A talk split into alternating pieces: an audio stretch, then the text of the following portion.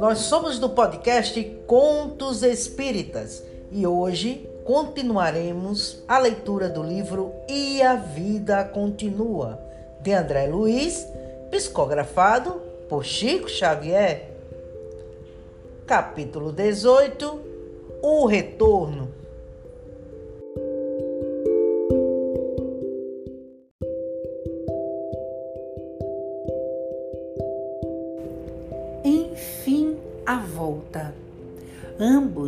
Evelina e Fantine, manifestavam o contentamento de crianças em festa. A primeira vinda ao lar após dois anos. As despedidas, antes de se incorporarem à reduzida equipe de companheiros que tornariam ao domicílio terrestre em condições iguais às dele, recolheram de ribas a recomendação. Vocês representam nossa cidade, nossos costumes e princípios. Portem-se na base do novo entendimento. Se precisarem de auxílio, comuniquem-se conosco pelo fio mental. Um abraço e votos de felicidade para a viagem. Quando o veículo pousou rente à via Anchieta, no ponto em que a estrada se bifurcava, descerrando o caminho para São Bernardo, o pequeno grupo dispersou-se. Cada excursionista era um anseio itinerante, cada qual um mundo vivo de saudades.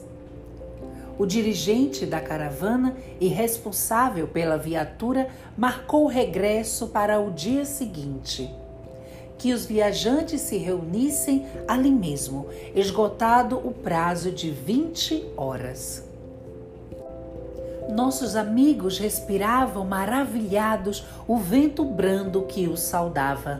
Surpresos, felizes, custavam a crer estivessem na entrada de São Paulo. Embevecidos, contemplaram o céu lavado e imensamente azul ao entardecer de maio. Em torno, rajadas de frio neles fixavam recordações de tempos idos. Caminhavam sobre fascinantes júbilos a lhes povoar o coração. Era, sim, a cidade para eles familiar, a terra que amavam. Inalavam sofregamente o aroma das flores e sorriam para os ocupantes dos carros que naquele fim de sábado desciam para Santos. Evelina, que trazia à mente e o coração absorvidos pela imagem do esposo, em certo trecho do caminho, perfilou-se diante de Ernesto, qual se buscasse nele um grande espelho, e indagou com ternura ingênua que opinião era a dele na posição de homem quanto à apresentação dela. Queria estar nas mesmas características de simplicidade e bom gosto com que o marido estimava encontrá-la no refúgio doméstico. Sabia que a situação era outra Serpa não lhe identificaria a presença do ponto de vista material, tanto quanto lograria vê-lo. No entanto, ouvira dizer que as pessoas saudosas enxergavam os amados distantes com os olhos da alma, qual se trouxessem um televisor no pensamento. Se Caio tivesse emoções e ideias concentrados nela, certamente lhe registraria os afagos, ainda que para ele tudo não passasse de simples memória. Ernesto riu-se ao ouvi-la e elogiou-lhe a perspicácia. Fitou-lhe o penteado e o rosto, pediu reajuste nas dobras do vestido e aprovou os sapatos, a feição de um pai encorajando a filha para a exibição num baile de debutantes. Depois acusou-a com graça, asseverando que não lhe toava bem tão alta demonstração de coquetismo. A senhora justificou-se, assegurando-se convencida quanto às preferências do esposo. Ambos, em suave tete a tete, já pisavam no bairro do Ipiranga, onde Evelina esperava encontrar o companheiro na mesma casa que lhe fora teatro aventura. de chofre, eis que se lhe transfere a alegria para a inquietação.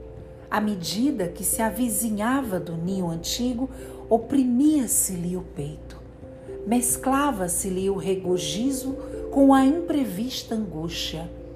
E se Caio não estivesse na altura em que ela o situava amoroso e fiel? A dúvida cravou-se-lhe no espírito como estilete envenenado que lhe varresse as entranhas. Ernesto, você tem alguma intuição quanto ao que nos espera? Imagine você que justamente agora estou amedrontada, tenho as pernas bambas. Emoção. Sim, mas o que mais? Fantine deitou um olhar de funda gravidade para a companheira e glossou. Evelina, você recorda das nossas lições para Mancini? Como não? Mas que tem isso a ver com o nosso problema? Meditemos. Por meses e meses temos falado a Túlio você de modo especial, relativamente às coisas da alma, abnegação, compreensão, serenidade, paciência, ensinamentos dados e recapitulados, ilações e repetições. Sim. Você não admite que o instrutor Ribas, com tantas explicações sobre o amor e casamento, serviço e espiritualidade, para nós dois, não terá feito o mesmo ao nosso benefício? Não acredita ele, o dedicado amigo, conversando às vezes de maneira exaustiva? Não estaria sendo para nós um professor enxergando longe? É, é estejamos preparados para mudanças. A senhora desconversou, mudou de assunto, asseverou-se receosa, algo fatigada. Se possível, aceitaria algum descanso. Não desejava acercar-se do marido com qualquer indício de mal-estar. Ernesto propôs alguns minutos de repouso nos jardins do museu. Rumaram para lá acolhendo-se ao pé de fonte amiga, cujas águas pareciam guardar o poder de acerenar-lhes o pensamento. Como que contagiado pelos temores da companheira, Fantine, de repente, acusou-se amoado. No exato instante em que se abeirava da mulher e da filha, esmoecia-lhe o entusiasmo que a romagem lhe causava ensimesmou-se. Evelina percebeu e passou a falar de alegria e esperança, encarecendo o mérito das ideias positivas. Assinalava a ele as frases de vigorosa confiança a se derramarem em um verbo da moça que se lhe fazia irmã e amiga, incapaz de aliar-se da taciturnidade que o acometera de súbito.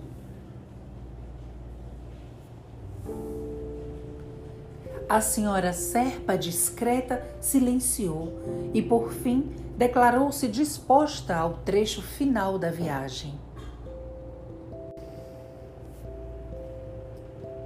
Cavalheiroso, Fantine prometeu assisti-la em seu primeiro contato com o lar, que ela verificasse o ambiente doméstico.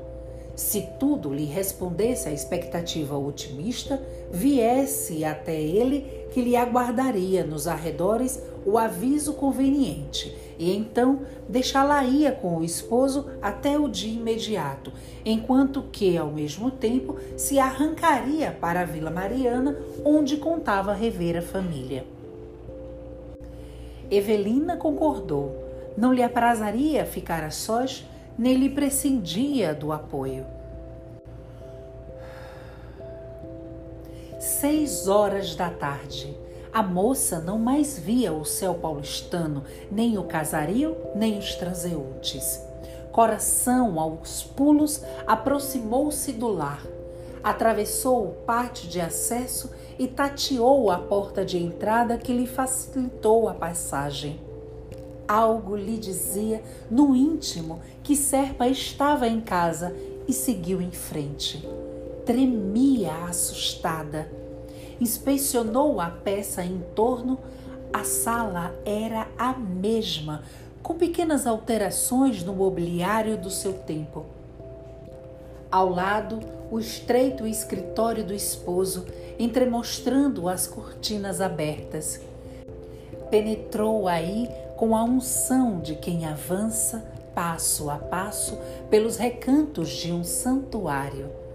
Os livros em ordem, de inopino, surgiu-lhe a observação, atalaiada por diminuto vaso de flores, uma foto de mulher vasculhou as paredes, buscando o retrato dela própria, segundo velhas lembranças, mas não viu nem sinal. Acusou-se apunhalada por impressões negativas. Turvou-se-lhe o raciocínio. Fora substituída de certo. Sentia a cólica prestes a explodir-lhe em crise violenta de lágrimas. No entanto, ganhou forças para rearticular nos próprios ouvidos as palavras do instrutor. Portem-se na base do novo entendimento. Contrafeita, alcançou o interior, surpreendendo o pequeno jardim de inverno que ela mesma instalara junto à copa e o quadro de amor que não contava. Serpa e a jovem da fotografia que examinara momentos antes. Caio acariciava a destra da moça entre as mãos num gesto de ternura que ela, Evelina, conhecia à saciedade. Entre revolta e pesar, ensaiou movimento de recuo. Terríveis calafrios lhe agitavam as fibras da alma, qual se estranha lipotimia a subjugasse de todo, anunciando-lhe nova morte. Quis correr e denunciar-se ao mesmo tempo, gritar e afastar-se para esconder a imensa dor do peito de Fantine, mas não pôde. Sem ser percebida pelos dois namorados, não teve outro remédio senão se acomodar em cadeira próxima, intentando refazer-se inquirições contraditórias lhe subiam à cabeça. Quem era a desconhecida? A mesma que lhe torturara o espírito com os bilhetes endereçados à serpa, adornados com beijos coloridos a carmim? Caio protestara-lhe amor eterno durante os últimos dias da sua permanência no lar e a que título romperam os votos que ela mantinha por relíquias do coração? A que laços novos ter-se-ia entregue o companheiro?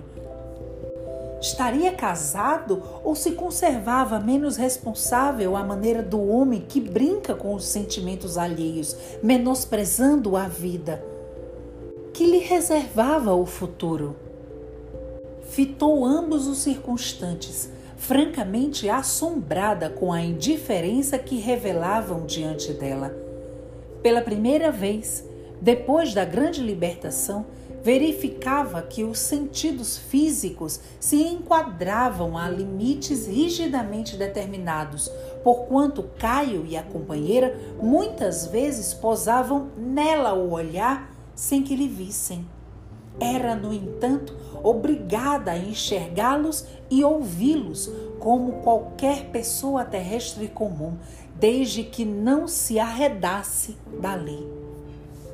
A senhora Serpa agoniava-se, apesar do anseio de omitir-se, desertar, a emoção como que lhe interceptava os movimentos. De alma ferida, notou que o marido dirigia a outra aqueles mesmos olhares de carinho envolvente que lhe haviam pertencido. E mais, reconheceu o fio de pérolas que lhe fora presente de noivado, oferecido por ele mesmo, enfeitando o colo da rival. Chorou irritada. Evelina, no entanto, embora trouxesse os pensamentos conflagrados, não mais lograva desfazer-se da sutil vinculação com ensinamentos da cidade espiritual que passara a se lhe erguer em residência. Por isso mesmo, percebia-se analisada no aproveitamento das lições que aprendera ao contato com Ribas e de outros amigos da vida maior. Lembrou-se de Túlio, a que tão respeitadamente ensinara o desapego afetivo e admitiu-se em condições de egoísmo e inconformidade, talvez muito piores do que as dele. Recorreu à prece, diligenciou humilhar-se, lutou contra si própria, concluindo que Caio desfrutava o direito de ser feliz como desejasse. Aos poucos, muito aos poucos, conseguiu acalmar-se de algum modo e começou a escutar o diálogo que se desdobrava ativo rente a ela. Você, Vera, achou em mim um homem pacato, sincero. Deve orgulhar-se disso. E como você explica o fato daquela dama indesejável no escritório? Não me venha com ciúmes. Um advogado não seleciona clientes à porta. Sou um homem do povo e não posso negar-me. Quer dizer que eu não tenho direito de zelar por nossas relações? Quem falou isso? O telefonema que eu recebi dessa lambisgoia me deixou arrasada. O que ela falou de você? Ai, se dermos atenção a tudo que se comenta a nosso respeito, a vida seria impraticável. Mas eu não estou aguentando mais. Ora, ora, aguentando o quê, Vera? A jovem que Serpa designava por Vera caiu em pranto. Ele atraiu-a de encontro ao peito sobre os olhos espantados de Evelina e sussurrou-lhe no aos ouvidos depois de beijá-la várias vezes na face. Tolinha, a felicidade não é a flor que se adube com lágrimas. Anime-se, sou seu e você é minha. E daí? Se ao menos estivéssemos casados se ao menos pudesse usar o seu nome, saberia como proceder com estas mulheres que infernizam a nossa vida. Bobagem! Você exagera tudo. Já disse que caso com você. Não sou homem sem palavras. Há quanto tempo espero? E há quanto tempo também eu aguardo a solução do problema da casa? Você não há de querer que eu viva carregando uma louca, uma sogra louca na minha vida. Minha mãe é uma infeliz. Não podemos desampará-la. Falei, meta essa velha no hospício. Que ela já aproveitou a vida dela. Agora temos de viver a nossa. Hoje iremos ao Guarujá. Quero ver o negócio por mim mesmo balda de autocrítica, a face de superexcitação de que se via possuída, tão logo se viu na rua, clamou pelo amigo em voz estentórica, e quando Fantine reportou à frente, atirou-se-lhe aos braços, qual criança desarvorada. Ernesto, Ernesto, não suporto mais. O companheiro conduziu-a discretamente para um banco do pátio, compelindo-a a voltar caminho andando e, sentando-se junto dele, escutou a narração de toda a ocorrência que a senhora, amarrotada, fazia entre soluços. A jovem chorava copiosamente por resposta enquanto Serpa lhe acarinhava os cabelos, tentando consolá-la, Evelina cobrou o ânimo e arrastou-se para fora. Tinha sede da presença de Ernesto, ansiava retomar-lhe a companhia. Impossível demorar-lhe no ar que reconhecia haver perdido para sempre. Fontine compadeceu-se, procurando olvidar as próprias apreensões não atinava com as razões da ternura que o levava irresistivelmente para a senhora Serpa. No entanto, aquele tempo de graves experiências vividas por ambos em comum convertera-o para ela num amigo incondicional. Ouvindo-a, compartia-lhe a dor, tomava-lhe o partido, esquecia-se, enternecido, esforçou-se por acerená-la, expondo conselheiral. Justo que assim seja, Melina. Caio é jovem. Você e ele não formavam um casal de velhos, qual me acontece com Elisa. Admito que ele terá um lugar no coração, particularmente só para você. Mas de certo experimenta as necessidades do homem comum.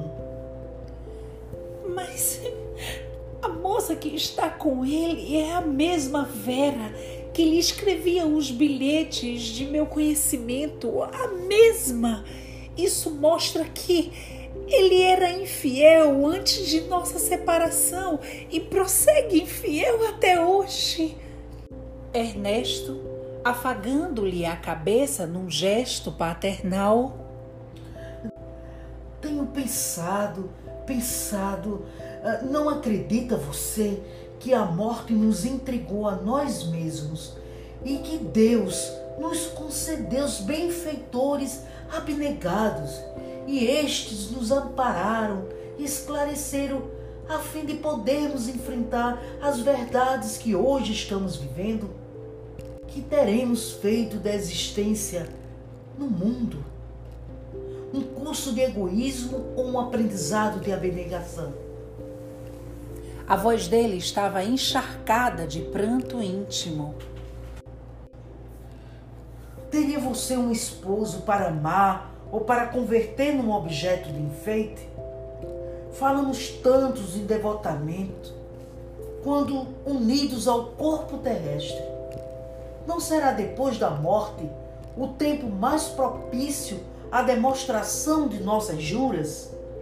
Não haverá chegado o instante em que Serpa mais necessita da consideração e carinho. Não tanto pelas palavras, mas pelo tom em que foram ditas, viu-se a moça inclinada à piedade. De que modo reclamar-lhe o roteiro de austeridade afetiva para o qual se achava ainda tão longe? Estivera reclusa no mundo espiritual por dois anos, sem revê-lo sequer como criticar-lhe a conduta. E por que hostilizar a menina que o seguia? Não lhe vira as lágrimas de sofrimento enregistrando os sarcasmos do esposo refletido e volúvel? Acaso não conseguia enxergá-la ocupando-lhe o lugar junto dele, recolhendo-lhe a dedicação incompleta e herdando as aflições que ela própria atravessara? Fantine desfez a pausa e arrancou-a da ligeira elucubração, justificando sensato. Evocando as lições de Ribas, concluo de mim para comigo que os nossos instrutores impeliram você à excursão corrente para que você aprenda a perdoar. E, quem sabe, talvez, perdoar esta moça Fez o quê? Na tela da imaginação, começou a julgar o marido sobre novo prisma. Caio era um homem jovem e os desígnios do Senhor mantinham-no vinculado ao envoltório físico. Talvez essa moça seja a pessoa a quem você deva implorar a graça de ser a nova mãe para tudo. Estudado temas complexos de paixão e reequilíbrio, culpa e reencarnação, induzindo-nos a pensar, pensar. Por outro lado, Riba mostrou-nos as necessidades de Mancini, sem oferecer-nos quaisquer sugestões. No entanto, sabemos que o rapaz está por nossa conta, na presente fase de reajuste depois de haver perdido o corpo físico pelo tiro de serpa. Não admite você que Caio deve restituir-lhe a experiência terrena com a devoção e a ternura de um pai?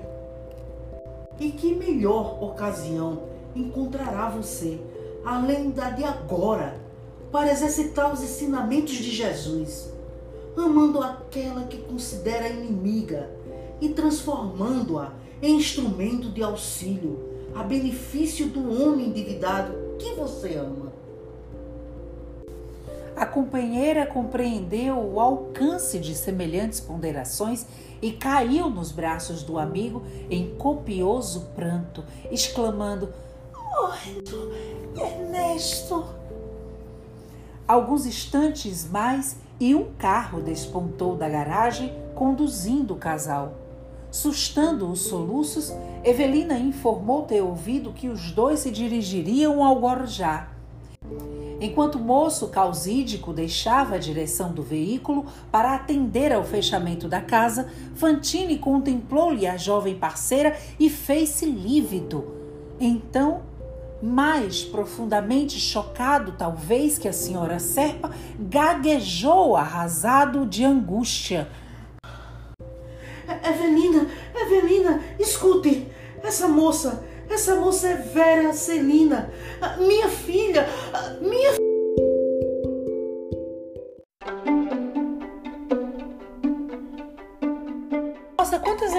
passaram Ernesto e Evelina no seu primeiro retorno à Terra após dois anos na vida espiritual.